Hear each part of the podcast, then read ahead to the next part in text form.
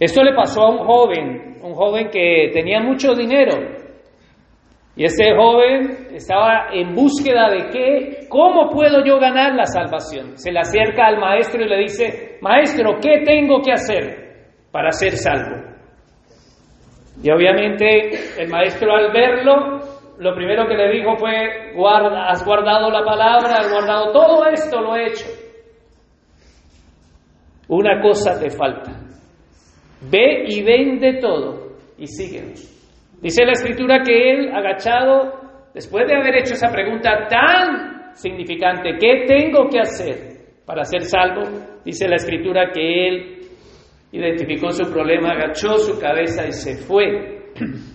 Porque para él el problema, si nos ponemos en los zapatos de ese joven, un joven rico que se ha esforzado guardando los mandamientos y que tal vez, no sé si sea rico por herencia o porque también es disciplinado, ahora el problema no es lo que ha hecho, que es guardar la palabra, porque él dijo, lo he hecho todo, sino el problema es que lo que tú tienes, tienes que entregarlo todo. Todo el dinero tienes que entregarlo.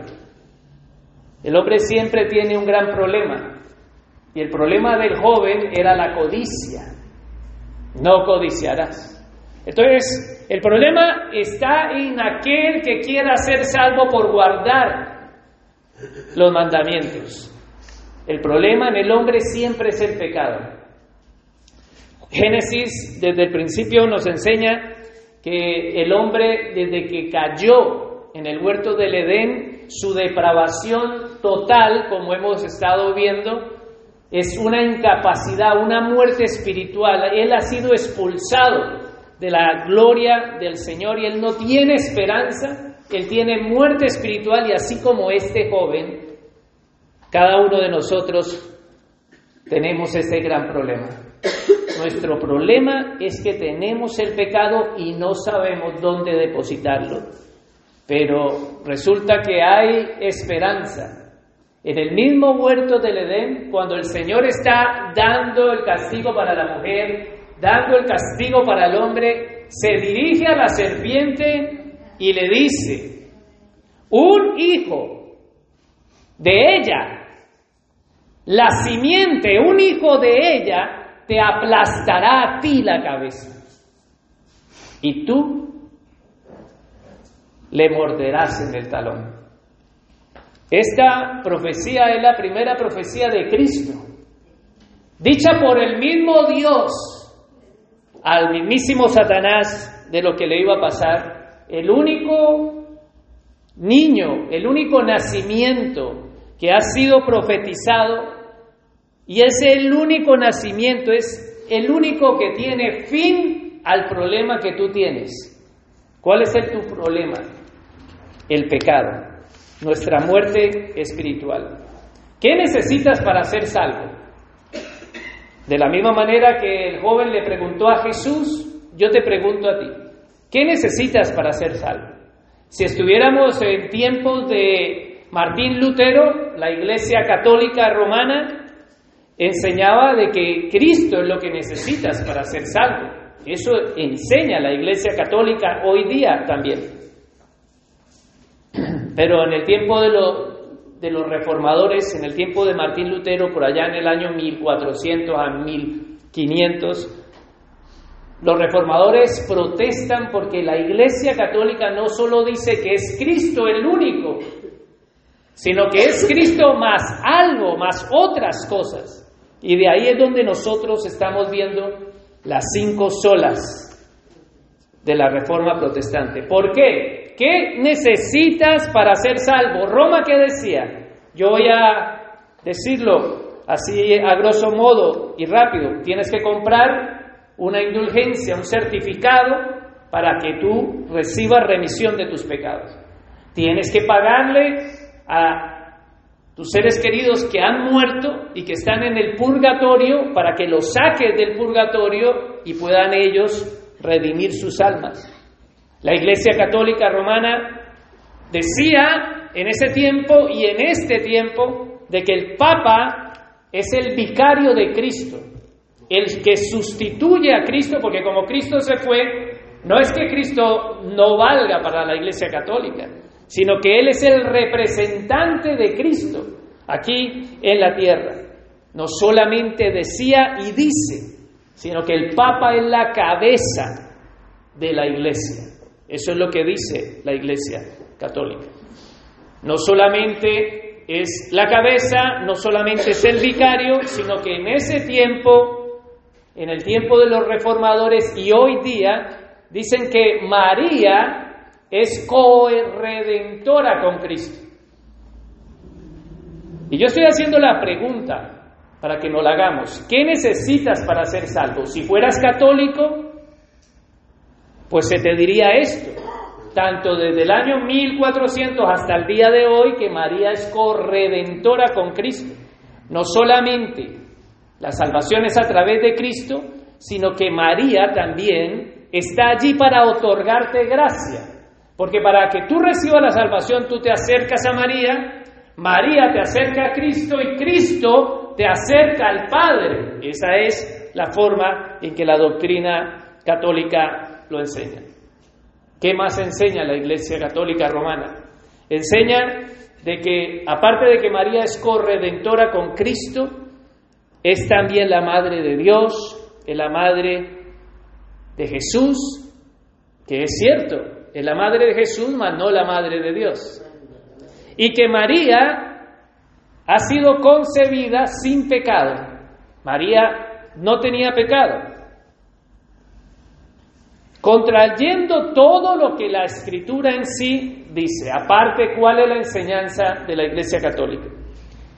Venerar a los santos, venerar a las reliquias y la necesidad de las penitencias, tú tienes que venir a confesar los pecados al cura. Cuando tú confiesas los pecados, yo te impongo una penitencia y tú haces esa penitencia y purgas tus pecados para así recibir el perdón del Señor. Cuando tú haces penitencia, tú estás haciendo obras. Y todo eso pierde la centralidad del Evangelio. Martín Lutero y los pre-reformadores, los reformadores, dijeron, basta ya. Y desde ahí donde sale la contundente protesta de la reforma, que nosotros estamos viendo como iglesia. Ya hemos visto dos solas de esa protesta, la solo escritura, la solo fide, que vimos hace ocho días, y hoy vamos a ver solus Christus. ¿Qué significa? Y más adelante pues miraremos solo gracia y solo a Dios la gloria. Vamos a ver el primer punto en esta sola que hoy nos corresponde y que no puedo entrar en el contexto entero que vimos en las dos solas anteriores. Así que si tú quieres escuchar, puedes oírnos por las redes de qué es lo que hemos estado hablando en las otras dos solas, que es solo escritura, solo fide. Solo Cristo. ¿Por qué es solo Cristo? ¿Por qué los reformadores dijeron solo Cristo? Vamos a ver Quisiera que abriéramos la escritura en Isaías capítulo 9, versículo 2. Isaías 9, versículo 2 al 7. Isaías 9, 2 dice, el pueblo que andaba en tinieblas vio gran luz, los que moraban en la tierra de sombra de muerte luz resplandeció sobre ellos. Y ahora quisiera que pasáramos al versículo 3. Multiplicaste la gente y aumentaste la alegría, se alegrarán delante de ti como se alegra la ciega, como se gozan cuando reparten despojos porque en el versículo 5, porque todo calzado que lleva el guerrero en el tumulto de la batalla y todo el malto revolcado en sangre serán quemados. Aquí vamos a leer solamente eh, del 9.2, perdón, Isaías 9.2, me estoy yendo de, del versículo. 9.2. El pueblo que andaba en tinieblas vio gran luz. Los pueblos que moraban en tierra de sombra de muerte, luz les resplandeció. ¿De qué luz habla? Vamos al 7, Isaías 7, Isaías 7, 14. ¿Cuál es esa luz? 7.14. Reina Valera, Isaías 7.14. Por tanto, el Señor mismo os dará señal. He aquí que la Virgen concebirá y dará a luz un hijo y llamará su nombre Emanuel, que ¿qué significa? Dios con nosotros. ¿Por qué solo Cristo? Solo Cristo es el único ser humano que se ha hablado de él proféticamente antes, no solamente de él, porque de muchas personas Dios profetizó de que iba a venir, por ejemplo, Ciro el Grande. Dios profetizó de Ciro el Grande. Pero de nuestro Señor Jesucristo habló más de 300 profecías. Y cuando él habla en Isaías 9.2, él profetizó 700 años atrás. En Isaías 7:14 también profetizó 750 años atrás de que una virgen iba a concebir. Cuando habla de una virgen es que su nacimiento no es igual que cualquier hombre. Su nacimiento es totalmente diferente, es sobrenatural, pero es un nacimiento anunciado por el mismísimo Dios. Quisiera que abriéramos Oseas, Oseas 11, versículo uno, para seguir viendo esas profecías de Él, de aquel del cual se dice que es solo Cristo. ¿Por qué solo Cristo? 11.1. ¿Lo tienen? Cuando Israel era muchacho, yo lo amé y de Egipto llamé a mi hijo. ¿Por qué solo Cristo? Porque solo Cristo es el único hombre que ha nacido de una virgen. Yo te pregunto, ¿tú has nacido de una virgen? No. Aparte de eso, ¿a ti se te ha llamado de Egipto? No. Y aparte de eso, veamos Miqueas capítulo 5 y con esto quiero dejar ya el Antiguo Testamento para pasar Miqueas 5 Dos. ¿Lo tienes? Ahí lo están proyectando más. Tú, Belén Efatra, pequeña, para ser en los millares de Judá, de ti me saldrá el que será Señor en Israel y sus salidas son desde el principio de los días del siglo. Y esta profecía entre Oseas, que es la que leímos antes, y Malaquías son 800 años antes y cuando nace nuestro Señor Jesucristo en ese portal, nace en Belén, y es una profecía dada por un hombre diferente, en diferente tiempo, en diferente contexto. Después, dada por Isaías, también diciendo que van a ser de una virgen, nos da el lugar, nos da el cómo, nos da, aparte del lugar, el cómo, nos da también su nacimiento sobrenatural. Solo Cristo, en toda la historia de la humanidad, su nombre ha sido profetizado y él, de él se habla más de 300 profecías y la única persona en la tierra que cumple todos estos requisitos al pie de la, de la palabra es el Señor Jesús. Pero aparte de eso, ya pasamos, después de haber leído varios versículos, leído Génesis 3.15, leído Isaías 7:14. Eh, quisiera volver a Isaías, a ver si, si lo encuentro. Isaías 7:14.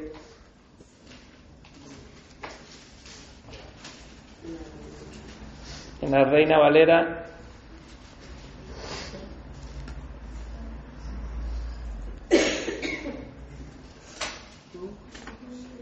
¿Lo tenemos?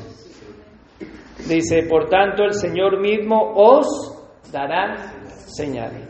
Y aquí os dará el mismo Señor. Cristo es dado por el Padre. Y aparte del Padre, el mismo Padre ha estipulado dar al Hijo a aquellos que estaban perdidos, como leí en el 9.2, el pueblo que andaba en tinieblas vio gran luz y lo que los moradores en la tierra de sombra de muerte, luz resplandeció sobre ellos. Ahora, lo que, de lo que yo estoy hablando en este primer punto, que es cierto que salto a muchos versículos, pero ¿qué, ¿cuál es mi propósito? Mi propósito es demostrar de que hay muchas profecías de las cuales hablan del nacimiento de nuestro Señor Jesús. No solamente es que nació en un portal de Belén, sino que tanto su madre como era el lugar y ahora, después de hablar de ese evento, me gustaría hablar de quién es esa persona. Colosenses, Colosenses 2.9. Colosenses 2.9. Porque en él habita corporalmente toda la deidad de Dios. En la nueva versión internacional dice así, toda la plenitud de la divinidad habita en forma corporal en Cristo. Cuando se habla del nacimiento de, de Cristo, no es que Cristo haya nacido. Y por eso en el teatro que han presentado los niños aquí, ellos eh, también anunciaban y el dilema del cual muchas veces le enseñamos en cuanto a la Navidad a los niños de que recordamos el nacimiento, pero es que Jesús no nació, Jesús se encarnó. Y aquí el 2.9 nos dice, porque en él habita corporalmente toda la plenitud de la deidad. Cristo no fue un solo hombre, Él se encarnó en hombre y el 2.9 nos está diciendo de que Él es también Dios porque en Él estaba toda la divinidad. Para aquellos que puedan pensar de que ha sido creado, vamos al 1.18. Colosenses 1, ahí mismo en la misma Biblia, una hoja atrás. Colosenses 1, vamos a leerlo desde el 15, 1.15. Él es la imagen de quién? Del Dios invisible el primogénito de toda la creación. Porque en Él fueron creadas todas las cosas. Si Él fue creado el día de la Navidad, pues entonces no concuerda con la palabra. Así que Él, en Él y por Él. Ahora, las que hay en los cielos, las que hay en la tierra, visibles e invisibles, sean tronos, sean dominios, sean principados, sean potestades, todo fue creado por medio de Él y para Él. Así que nuestro Señor Jesús, aquel que se hizo hombre, es el creador de todo, incluso de esos animales que lo rodeaban, incluso de la misma María. Y Él dice aquí en su palabra, fue el creador por medio de Él y para Él. Así que cuando nace el Señor Jesús, no nace. No es ese el día que Él nació, Él ya existía desde antes. Ahí lo dice el 17. Vamos al 17. Colosenses 1, 17. y Él es antes de quién? De todas las cosas. Si Él es antes de todas las cosas, ¿qué me está queriendo decir el versículo? Que Él existía ya. Y todas las cosas que en Él subsisten. Así que con esta sola que estamos viendo, yo quisiera matizar por qué solo Cristo. Porque solo su nacimiento es sobrenatural. Porque de Él se ha profetizado más de 300 profecías que solo Él las cumplió porque de él se habló 800 años antes de que viniese, por medio de varios profetas, no solamente uno, porque su encarnación es la encarnación del Dios vivo, del creador de los cielos. Y por eso no solamente es solo Cristo, sino que veamos su autoridad.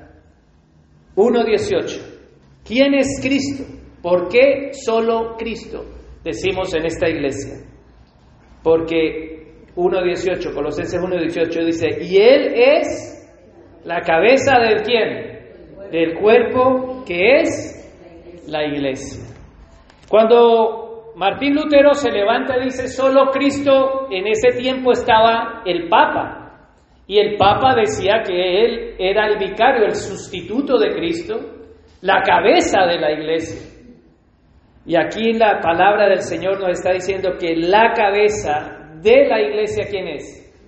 La cabeza del cuerpo de la iglesia, ¿quién es? Cristo. Por eso, solo Cristo en su humanidad, como hombre, nacido de una virgen. Solo Cristo en su divinidad, porque Colosenses 2.9 nos dice que en Él habita toda la deidad de Dios. ¿Por qué solo Cristo en su autoridad? Porque es la cabeza del cuerpo de la iglesia. Y eso es lo que decía Martín Lutero. Y hoy en día también se tiene que decir en la iglesia evangélicas que la cabeza no es el pastor, que la cabeza no son los apóstoles o diferentes eminencias. La cabeza de la iglesia es solo Cristo, es la máxima autoridad. El Papa se colocaba y era lo que él decía. Pero los reformadores nos recordaron que solo es Cristo la máxima autoridad. Por eso es importante entender la primera sola. Si no tienes claro la solo escritura, pues no vas a tener claro la solo Cristo, porque la escritura dice quién es Cristo. Y por eso hemos visto que Cristo ha sido anunciado, Cristo ha sido encarnado, Cristo ha recibido la máxima autoridad, Cristo es la cabeza de su iglesia. Y los reformadores atacaron esto. Martín Lutero, Juan Calvino y todos los reformadores atacaron la autoridad del Papa, atacaron, identificaron que no había que tener devoción por estos hombres, sino solo en Cristo. Se atacó las reliquias, se atacó el correinado de María, corredentora con Cristo, no solo Cristo. Sin embargo, en la iglesia protestante evangélica necesitamos la reforma nuevamente, porque ya no es solo Cristo, ya es Cristo más algo. Y si se nos habla de solo Cristo como que no, no me llena, pero es solo Cristo lo que debe de llenarte a ti porque solo Cristo es el medio para salvarte. Y por eso debemos de volver a la doctrina de los reformadores. Y vamos a pasar al segundo punto. Ya hemos, voy a dejar este primero, que es solo Cristo como hombre. Es solo Cristo como Dios, 100% hombre, 100% Dios, en su autoridad, según las escrituras. Vamos a ver a solo Cristo como el medio. ¿Por qué solo Cristo? Porque la Iglesia Católica estaba diciendo, mira, si es Cristo, para ser salvo, tú necesitas a Cristo. Pero necesitas a Cristo más María, más pagar las indulgencias, mientras que los reformadores, la voz sonante era solo Cristo por medio de lo que dice Cristo es suficiente para salvarnos. No necesitamos a un corredentor. Vamos a Hechos capítulo 4. Hechos capítulo 4, versículo 12. Hechos 4, 12.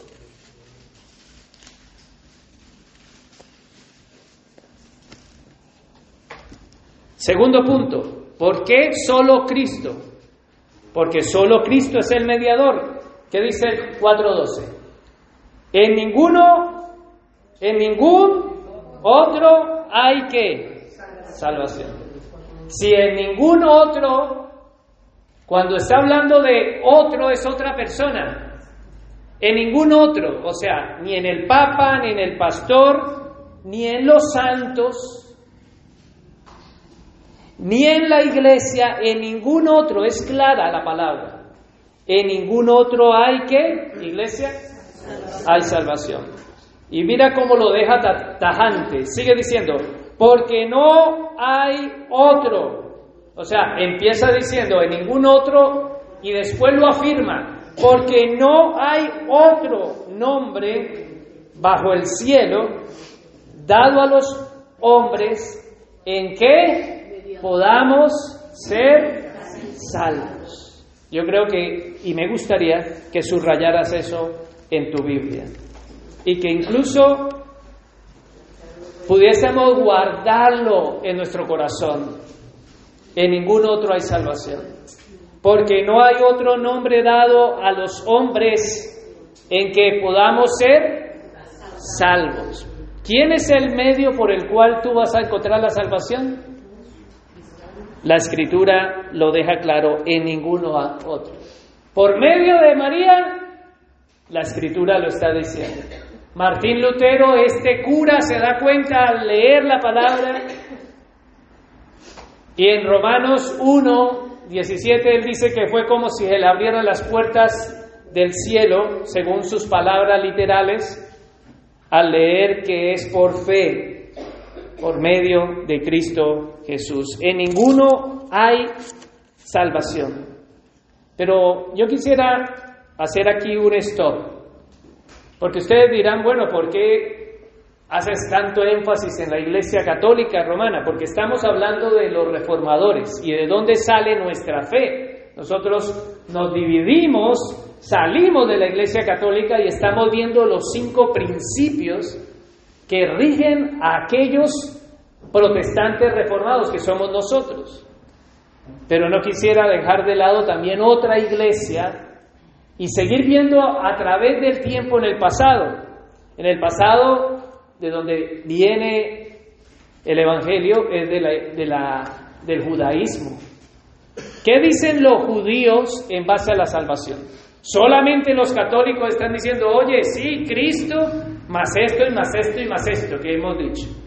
Sin embargo, como hemos visto a través de la palabra en Hechos 4:12, no hay otro, solamente hay uno que se nos ha dado para en el cual podamos ser salvos. Pero los judíos, veamos qué dijeron los judíos en cómo podemos ser salvos. Hechos capítulo 15. Hechos 15:1. ¿Qué dice un judío o el judaísmo. Hechos 15.1 dice, entonces algunos que venían de Judea enseñando, enseñaban a los hermanos, si no os circuncidáis conforme al rito de Moisés, ¿qué les va a pasar? ¿Puede ser salvo? No, no puede ser salvo si no te qué? te circuncidas. Así que no solamente es un problema de la Iglesia Católica, sino que también es un problema del judaísmo. El judaísmo también nos está diciendo qué necesitas para ser salvo. Roma, ya lo hemos visto, Cristo más, la corredentora María, santos, indulgencias, pero los judíos hoy día también dicen que debemos de circuncidar guardar la Torah, guardar los mandamientos para poder ser salvos. Y quisiera ahora que fijáramos nuestros ojos en nuestro propio ombligo. ¿Qué dicen los evangélicos cristianos? En el cual nosotros estamos incluidos como iglesia evangélica. Dentro del mundo evangélico también no solamente ellos dicen igual que los católicos, sí, es Cristo más esto, los judíos no estaban diciendo que Cristo no eran los que se habían convertido, decían, sí, es Cristo más circuncídate y guarda la ley. Pero también en el mundo evangélico hay muchos evangélicos que se dicen que es Cristo más guardar los mandamientos. Si tú no guardas los mandamientos, si tú no te portas bien, tú puedes entonces no obtener la salvación. Necesitamos congregarnos, necesitamos orar, ayunar, todas las obras para que podamos llegar a una justificación de salvación. Esto es igual que vemos aquí en Hechos 15.1, donde se nos está diciendo, si no os circuncidáis conforme al rito de Moisés, no podéis ser salvos. Podría yo cambiarlo y decir, si no os congregáis, no podéis ser salvos. Si no oráis, no podéis ser salvos. Si no lees la palabra, no podéis ser salvos. Si no estudia la Biblia, no puedes ser salvo. Entonces, también dentro del mundo evangélico se coloca cargas en base a la salvación. Es Cristo más obras. Sin embargo, la escritura, ¿qué me dice que necesito para ser salvo? ¿Qué necesitas tú? Si tú no aplicas esto, puedes caer de la salvación. Vamos a ver a Gálatas. Y hoy voy rápido, hermano, vamos a ir a terminar hoy pronto por primera vez. Gálatas, Gálatas capítulo 5.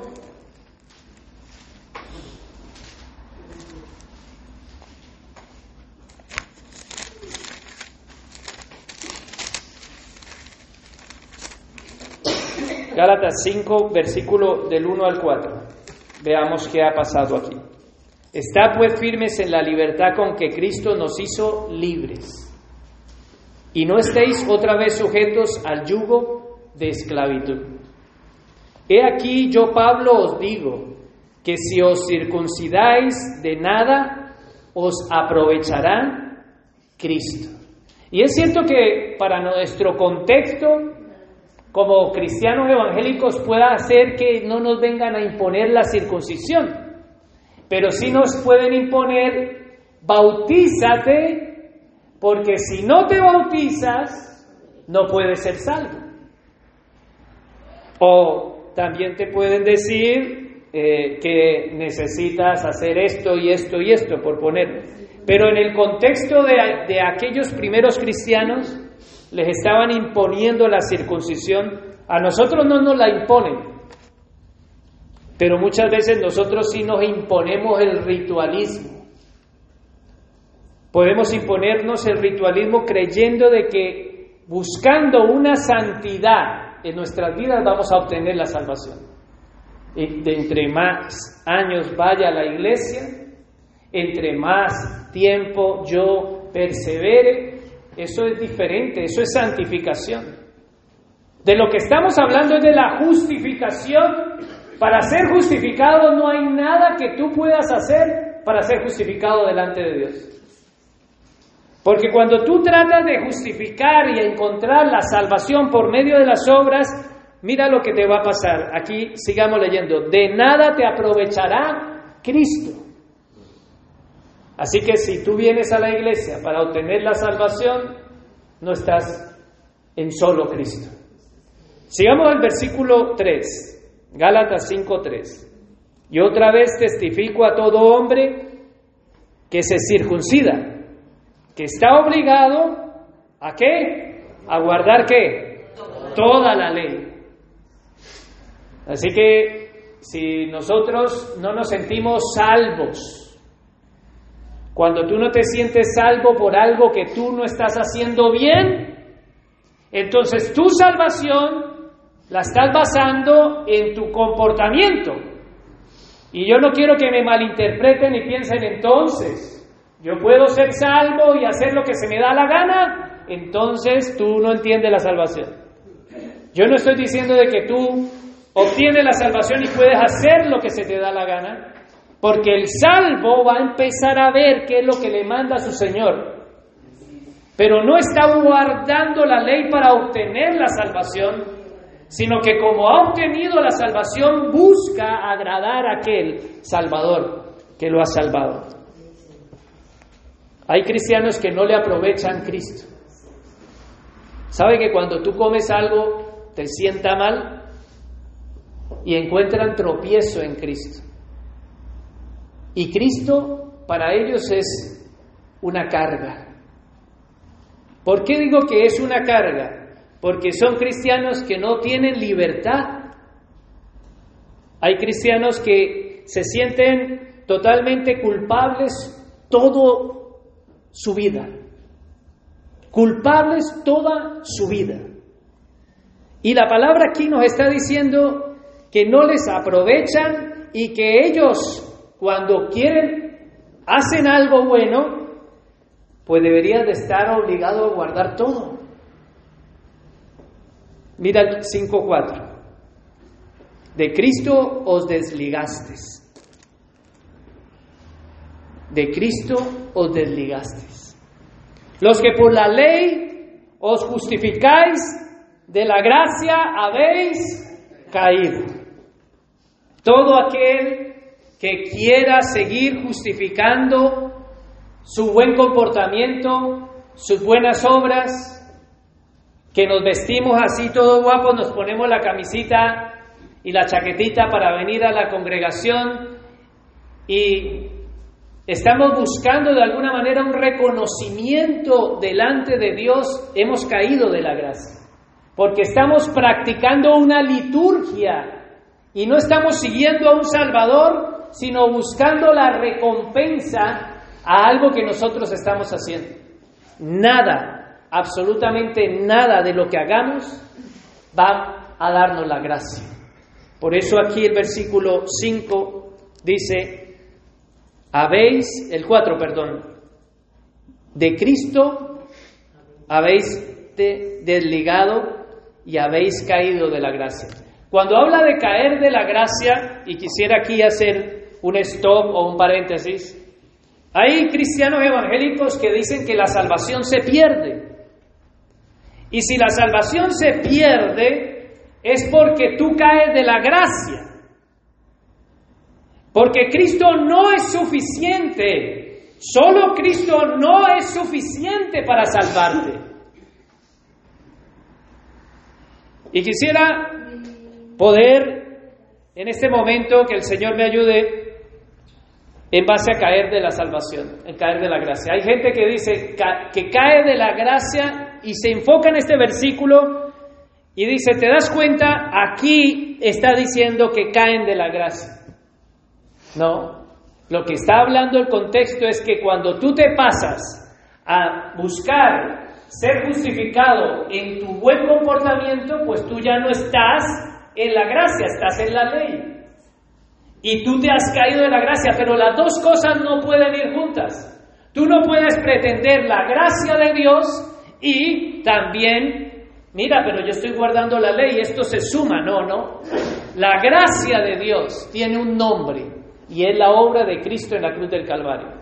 Es la única obra, la obra de Cristo en la cruz, que ahora la tenemos allí tapada por, por estos eh, detalles que tenemos, pero la obra de Cristo en la cruz del Calvario es la única gracia que ve Dios para salvarnos.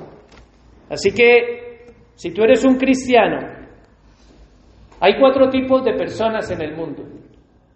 Hay uno que ni siquiera está pensando en la gracia, que está condenado. ¿Qué tipo de persona eres tú de estos cuatro? ¿Eres uno que ni siquiera le importa las cosas del mundo? perdón, las cosas de Dios. Hay otro tipo de persona que es el que se siente condenado. Y yo quiero pensar que son ustedes y yo. Si no nos sintiéramos condenados, ninguno de ustedes estarían hoy aquí. Ni siquiera me estuviesen oyendo por medio de las redes sociales. ¿Por qué no están aquí los que no se sienten condenados? porque no están buscando la salvación. En cambio, nosotros estamos sintiéndonos condenados y buscamos la salvación. Y hay otro tipo de persona, he dicho cuatro, pero hoy para la tercera. Hay otro que, que es el que se siente medio condenado y medio salvado, que también está en la congregación. Y el cuarto tipo de cristiano es el cristiano que se siente salvado. ¿Qué tipo de cristianos somos nosotros? Uno que tiene un Cristo que ni le importa. Ese no está aquí escuchando la, la predicación. El que está en el mundo. otro que se siente condenado y está buscando la salvación, y otro que lleva años en el Evangelio y cuando cae en pecado se siente medio condenado. Cuando deja de orar se siente medio mal, medio justificado.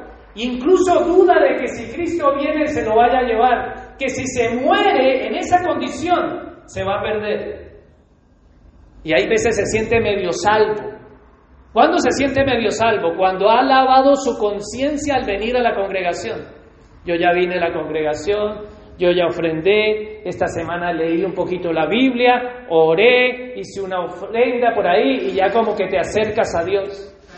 Ese es el otro tipo de cristiano que se siente medio, también está entre, a veces medio condenado, medio salvo. ¿Y por qué? ¿Qué dice la escritura? ¿Cómo debemos sentirnos? Si Cristo es suficiente, Él es suficientemente poderoso para salvarnos. Y Él quiere que nos sentamos en Él suficientemente salvados por Él. El Cristo que dice la Escritura es un Cristo que salva, no un Cristo que se le pierden sus ovejas, no un Cristo que vino a morir por aquellos que pueda que algún día lo acepten.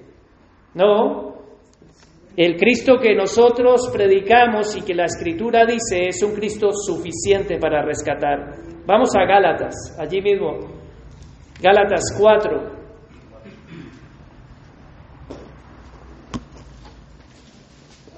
Gálatas 4, 4.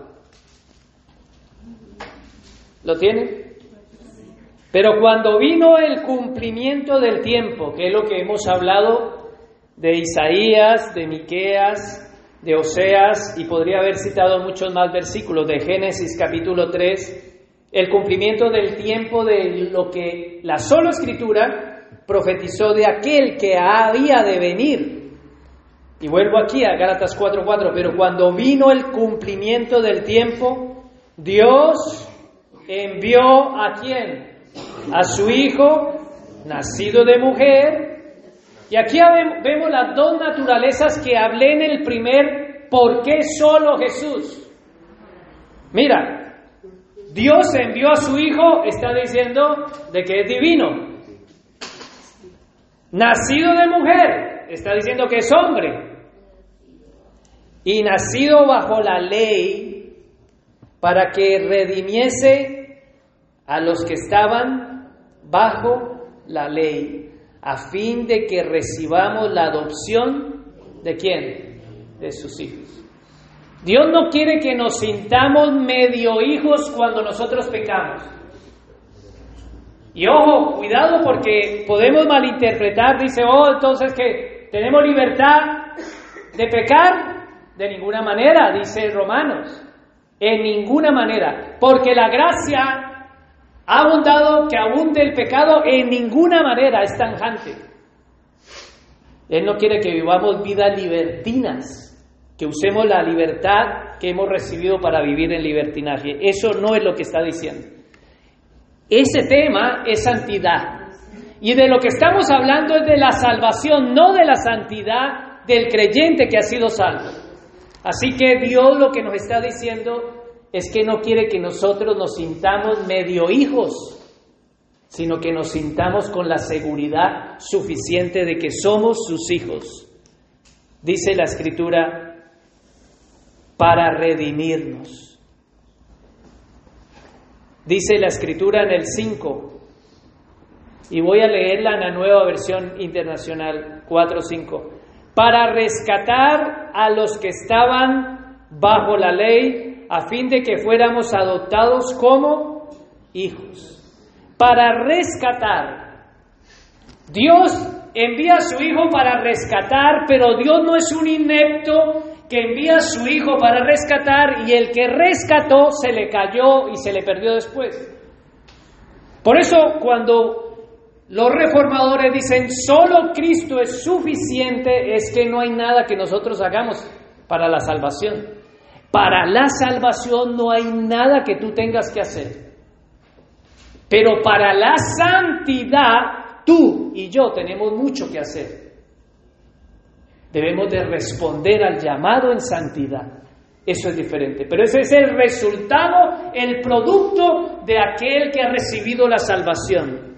Pero de lo que estamos hablando en esta mañana es que Dios no quiere que nos sintamos medio salvos.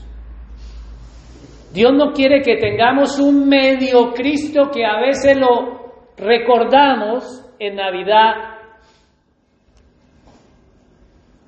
Y cuando no hacemos lo bueno, cuando no oramos, cuando no leemos la palabra, cuando no nos congregamos, o cuando hacemos lo malo y pecamos, no nos sintamos sus hijos. Él dice que a su hijo, al hijo que ama, a ese disciplina. No pensemos de que el hecho que tengamos libertad de pecar porque somos hijos de Dios y malinterpretemos esta doctrina. Solo en Cristo, cuando habla en Hechos 4:12, solo en Él, no hay en otro salvación, es que está dejando claro que la obra de la salvación para tu vida es solamente en Cristo. ¿Qué tienes que hacer para ser salvo? Nada.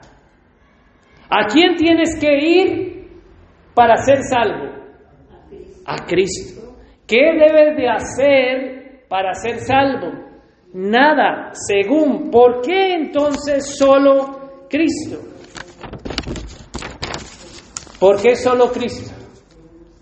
Porque solamente Él es el que ha cumplido su palabra. Porque Él dijo, he venido a cumplir la ley y los profetas. Porque Él es el único mediador y no hay en otro salvación. Porque no hay bajo el cielo otro nombre dado a los hombres mediante el cual podamos ser salvos, es lo que dice la palabra.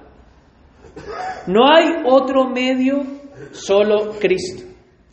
Y yo, por cuestión de tiempo, porque ya me está saltando aquí, eh, vamos a abrir en Hebreos, Hebreos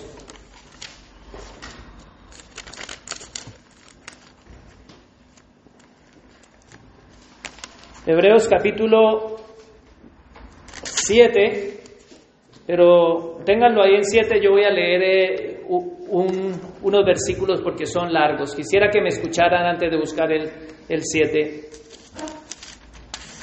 Eh, y tú me dirás, ¿por qué uso tantos versículos? Porque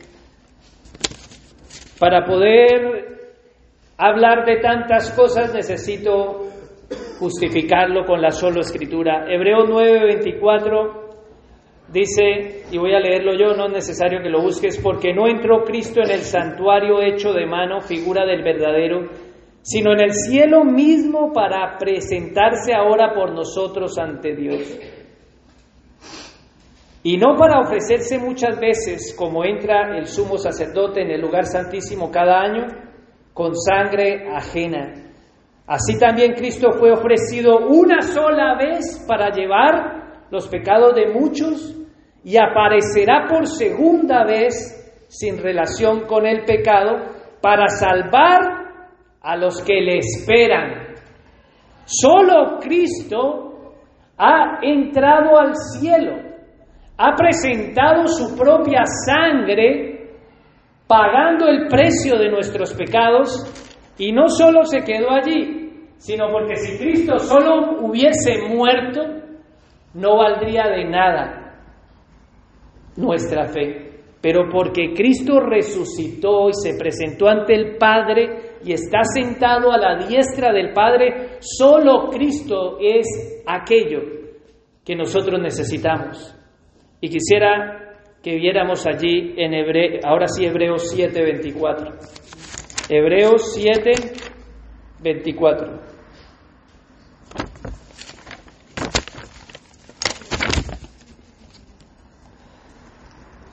Más este, ¿lo tenemos? Hebreos 7, 24. Más este, por cuanto permanece para siempre, tiene que un sacerdocio inmutable.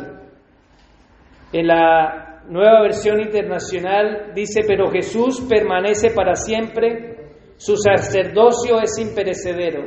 Ahora, Reina Valera 7:25 dice, por lo cual puede también, ¿qué puede hacer Cristo?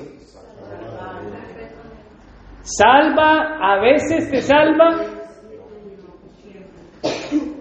7.25, iglesia, subrayémoslo. Dice, por lo cual puede también salvar perpetuamente a los que por él se acercan a Dios.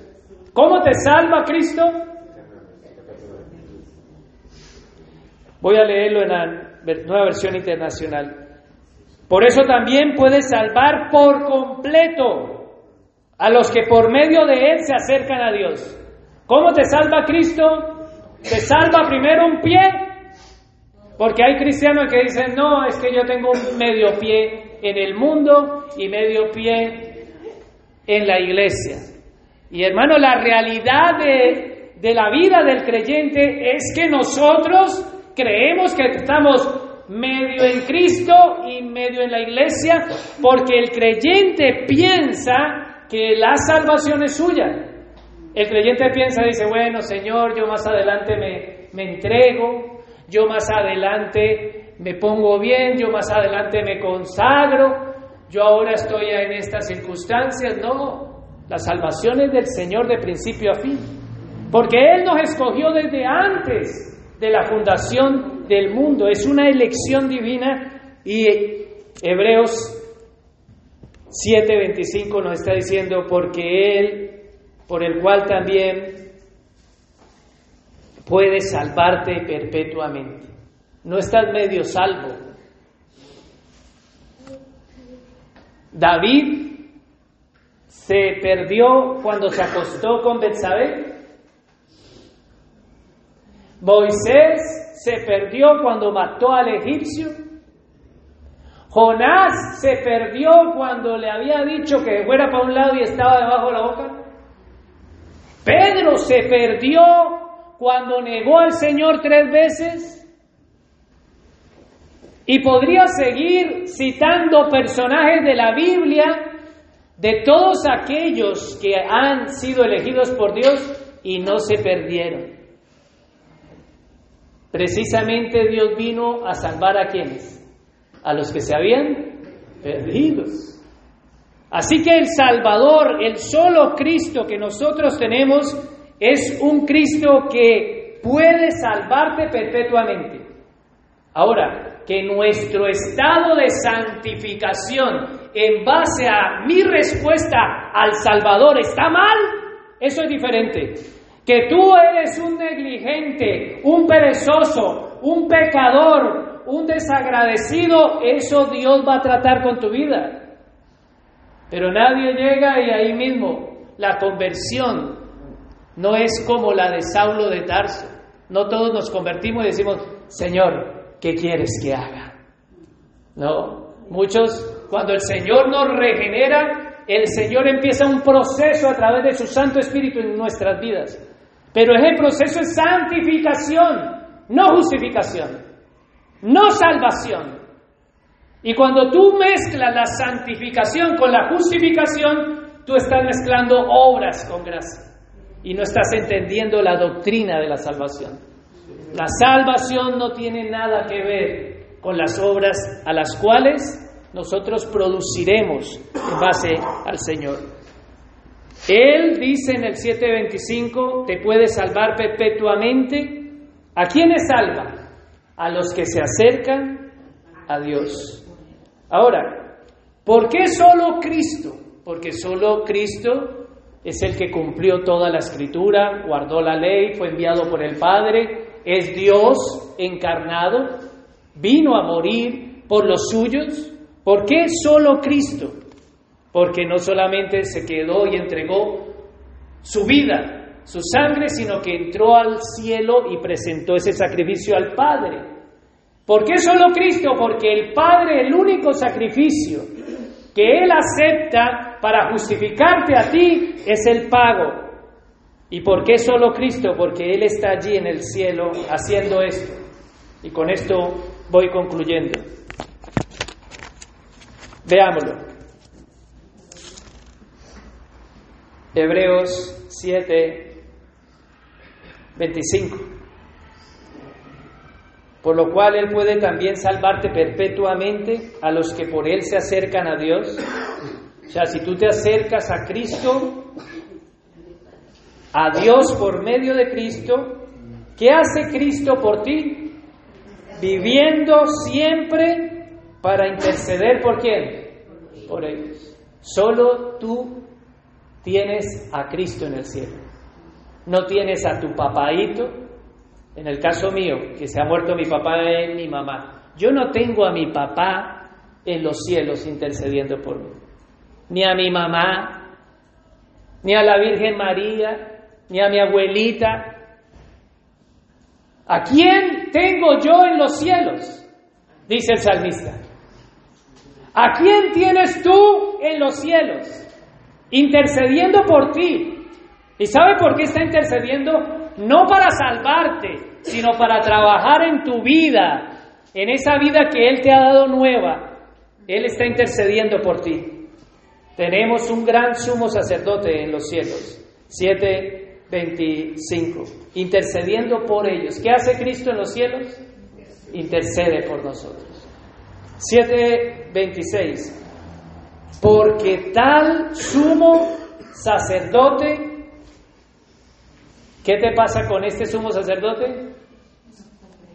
Y esa palabra es que el 725 en la nueva versión internacional dice porque este es Cristo te salva por completo. En el 726 en la Reina Valera dice porque este sacerdote te conviene.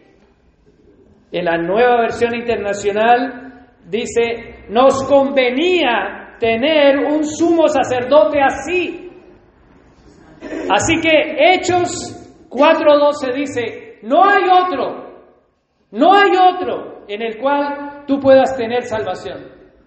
Pero aquí en Hebreos está diciendo, es que solo Cristo te conviene. ¿Por qué te conviene? Volvamos allí al 7.26. ¿Cómo es Cristo? Santo. ¿Cómo solo es Cristo? Inocente 7:26. ¿Cómo es solo Cristo? Sin mancha. ¿Cómo es solo Cristo? Apartado de los pecadores y hecho más sublime que los cielos, que no tiene necesidad cada día como aquellos sumos sacerdotes de ofrecer primero sacrificios por sus propios pecados y luego por el pueblo, porque esto lo hizo una vez y para siempre, ofreciéndose a sí mismo. Cuando Cristo entregó su vida por ti, lo hizo una vez y saldó totalmente la cuenta. Solo Cristo dijo, yo soy la puerta. No hay otra. No tienes que estar tocando otras puertas. Solo Cristo dijo que Él es el buen pastor.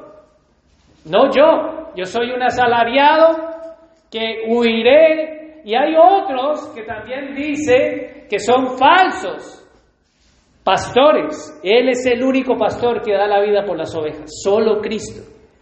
¿Por qué solo Cristo? Porque saben una cosa, este sumo sacerdote te conviene. Solo Cristo te conviene para la salvación. Y si tú lo tienes presente en tu vida, si tú entiendes que Él es el autor y consumador de tu fe, tú cuando estés herido por causa del pecado, tú vas a voltear a ver a quién? A solo Cristo. Porque de tal manera, dice la Escritura, amó Dios al mundo que ha dado a quién? A su Hijo único, para que todo aquel que en Él crea no se pierda, entonces, si tú tienes un Cristo que te lleva a la perdición, no es el Cristo de la Biblia. Porque solo Cristo salva. El Cristo que predicamos es un Cristo que salva. Y a ninguno se le pierde. Para que todo aquel que en Él crea no se pierda, mas tenga vida eterna. ¿Sabe qué pensó Cristo en la cruz del Calvario? Lo último que dijo, consumado es. Consumado es. Juan 19:30. Consumado es, pagado está. Solo Cristo podía pagar la deuda de tus pecados, pasados, presentes y futuros. Solo Cristo pudo decir, rescatado es. Solo Cristo pudo decir, la salvación ha sido efectuada, consumada en el momento en que Él se entregó, porque la gloria de Dios y la salvación está solo en Cristo, en su vida, en su muerte y en su resurrección. ¿Dónde está Cristo en este momento? Sentado a la diestra de Dios Padre, intercediendo por quién? Por nosotros aquellos que vamos a estar con Él. Cristo es solo suficiente. Cristo es suficiente para salvarte. Nada más. Lo otro es que Cristo es suficiente no solamente para salvar a los perdidos, sino que es poderoso para salvarnos. Y yo empecé y termino el mensaje con esa misma pregunta que les hice. ¿Qué tengo que hacer para ser salvo? ¿Sabes qué tienes que hacer? Estar perdido. ¿Y qué tengo que hacer para sostener la salvación? Nada, porque ni, ni tú te la ganaste, ni tú la puedes sostener, ni tú puedes hacer nada para preservarla hasta el final. Solo Cristo nos va a llevar, porque la obra que Él empezó, como dice Filipenses capítulo 1, la terminará. Aquel que empezó la buena obra en quién? En ustedes, la perfeccionará. ¿Hasta dónde? hasta el final. Solo Cristo, el Cristo que nos salvó, nos llevará hasta el final, porque la salvación es del Señor. Pongámonos en pie y vamos a orar.